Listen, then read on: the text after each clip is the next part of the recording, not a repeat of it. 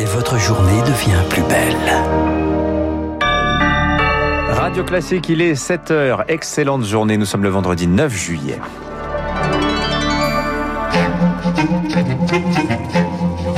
6h30, 7h30, la matinale de Radio Classique avec Dimitri Pavlenko. À la une, les JO de Tokyo, presque à huis clos. Les autorités japonaises ont décidé hier d'interdire les spectateurs par crainte du Covid-19. Situation intenable à bord de l'Ocean Viking. Le navire humanitaire cherche un port sûr pour débarquer plus de 500 migrants secourus ces dernières heures en Méditerranée. Et puis des perturbations à prévoir dans le ciel des aéroports parisiens. Nouvel à l'appel à la grève aujourd'hui et demain chez Aéroport de Paris. Radio Classique. Charlotte de Rouen, c'est officiel, il n'y aura pas de public aux Jeux Olympiques cet été. Oui, à deux semaines du début des compétitions, la décision est tombée hier soir tard dans la nuit au Japon.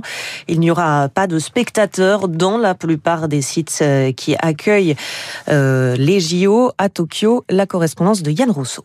Les organisateurs ont expliqué hier soir qu'ils n'avaient pas d'autre choix. Ils ont dû réagir euh, très rapidement après avoir appris que le gouvernement japonais allait rétablir pour six semaines un état d'urgence à Tokyo où l'épidémie de Covid a légèrement rebondi euh, ces derniers jours. Cet état d'urgence est très peu contraignant. Hein. Il s'agit de faire fermer un peu plus tôt le soir euh, les restaurants, les bars et quelques magasins.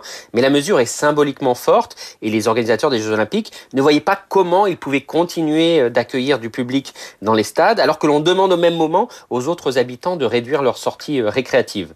Alors les 4,5 millions de personnes qui avaient acheté des tickets sont bien entendu euh, très déçus, comme les athlètes. Certains ont même annulé dès ce matin euh, leur venue car ils ne veulent pas jouer dans des enceintes vides. Beaucoup s'interrogent d'ailleurs sur la logique scientifique de ces jeux sans public car dans le même temps, le Japon continue d'accueillir chaque week-end des milliers de spectateurs dans ses stades de baseball et de football, autant d'événements qui n'ont pas provoqué jusqu'ici d'infections de masse. Yann Rousseau, correspondant de Radio Classique à Tokyo. De nouvelles arrestations à Haïti après l'assassinat du président Jovenel Moïse. 17 Colombiens et deux Américains d'origine haïtienne ont été interpellés selon le chef de la police.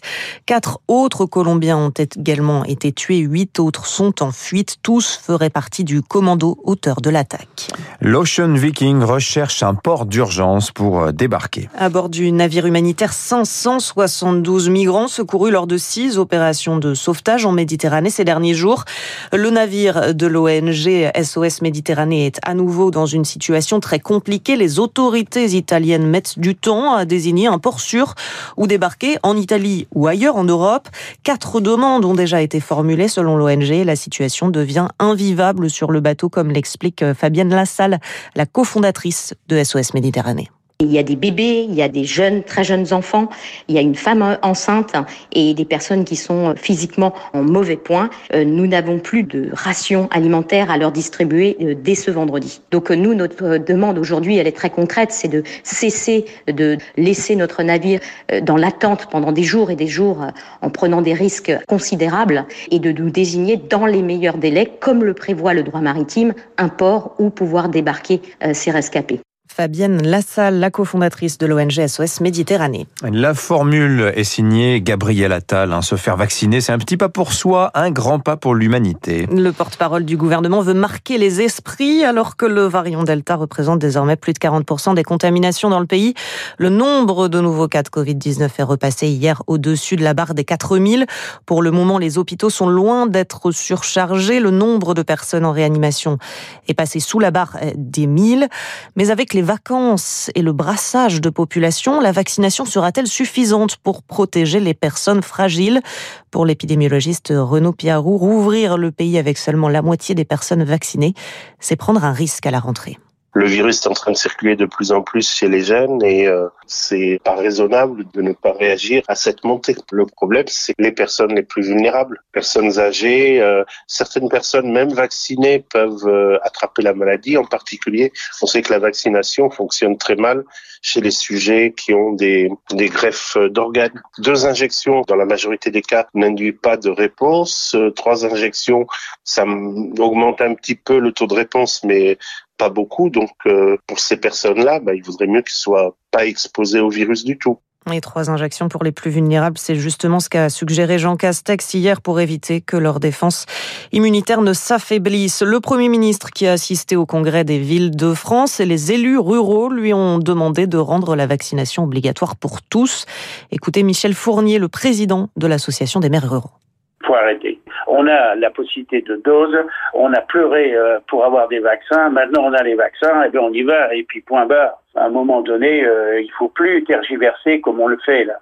Si on veut se sortir de cette histoire-là, il faut prendre la vraie décision, celle qui ferait que on serait effectivement protégé et pas seulement pour nous, mais pour tout le pays. Et c'est ça qui nous importe. Michel Fournier, le président de l'association des maires ruraux. Après 16 mois de fermeture, elle rouvre aujourd'hui les discothèques. Pour y rentrer, il faut présenter un pass sanitaire, une attestation de vaccination ou un test euh, négatif. Mais une fois à l'intérieur, le port du masque est recommandé, mais pas obligatoire. Faut-il s'attendre à de nouvelles perturbations dans les airs ce week-end? Les syndicats d'ADP Aéroport de Paris maintiennent la pression sur la direction. Ils appellent à la grève aujourd'hui et demain.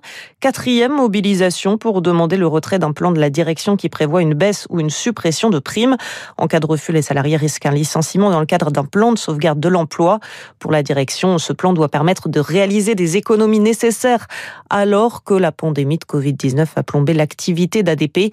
Mais l'effort est trop important selon Rachid Edaïdj, le secrétaire général CFE-CGC chez ADP les techniciens agents de maîtrise, pour ne citer que, que cette catégorie de personnel, auraient une perte sèche de 3 à 5 000 euros sur leur revenu annuel. C'est complètement inacceptable. Aujourd'hui, les salariés, ils comprennent qu'il y a une crise, ils comprennent qu'il faut qu'il y ait un effort collectif qui soit fait. Simplement, cet effort collectif est démesuré.